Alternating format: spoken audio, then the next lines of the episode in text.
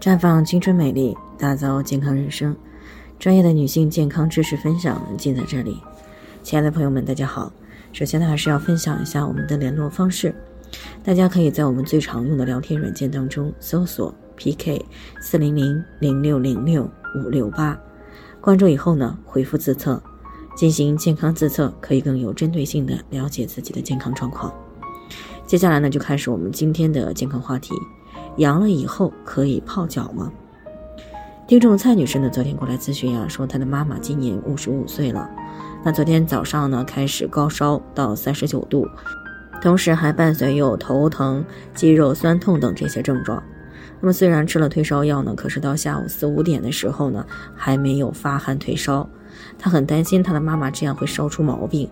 想着自己之前呢泡脚会出汗，就想着给她妈妈泡泡脚，帮助发发汗。但是他也不知道这个新冠感染的过程当中到底能不能够泡脚，所以呢，想要通过我们的节目做一个咨询。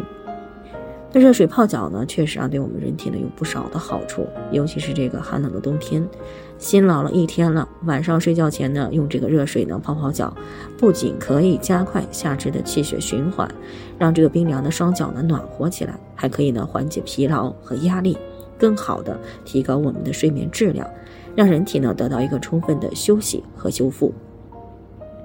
那如果是泡脚水中加一点草药，那么更是可以调节整个身体的气血循环。那么正因为这样呢，很多一到冬天啊就会手脚冰凉、被窝都暖不热的女性呢，都养成了一个冬天使用热水泡脚的习惯。但是呢，泡脚呀还是有些要求和禁忌的，比如说过饥过饱是不宜泡脚的。那么前者呢，容易因为脑部供血不足而出现头晕；后者呢，则是容易影响到食物的消化。那再比如呢，还有这个糖尿病病足的人，以及脚部有创口的人呢，都不适宜泡脚。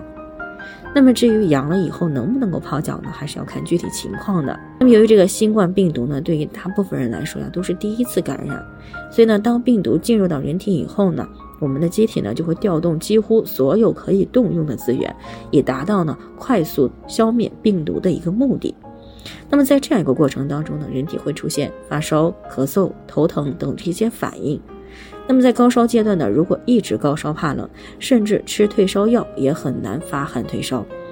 那么可以通过适当的多喝红糖葱白姜水来促进发汗，以解表降温。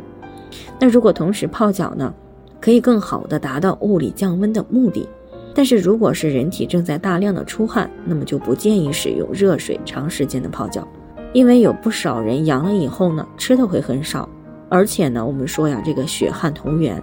如果短时间内呢大量的出汗，容易造成体内的电解质紊乱，诱发像这个心脏等一些器官的损伤。所以呢，感染新冠以后呢，为了这个尽快的恢复，并且减少一些并发症的出现呢，最好适当的吃一些容易消化的，又可以补充电解质的汤汤水水，以免呢出汗过多引起来虚脱。另外呢，还需要注意的是呢，转阴后一个月内呢，都要多吃营养丰富又容易消化的食物，适当的进行这个舒缓的活动啊，尽量不要熬夜，也不要让身体呢这个过于的劳累。同时呢，保持良好稳定的心态，并且呢，时不时的关注自己的体温以及呼吸状态。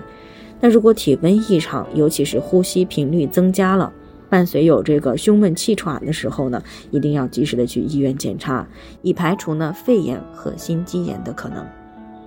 好了，以上就是我们今天的健康分享。那鉴于每个人的体质呢都有所不同，朋友们有任何疑惑都可以联系我们。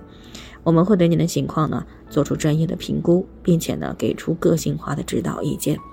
最后还是希望大家都能够健康美丽常相伴。我们明天再见。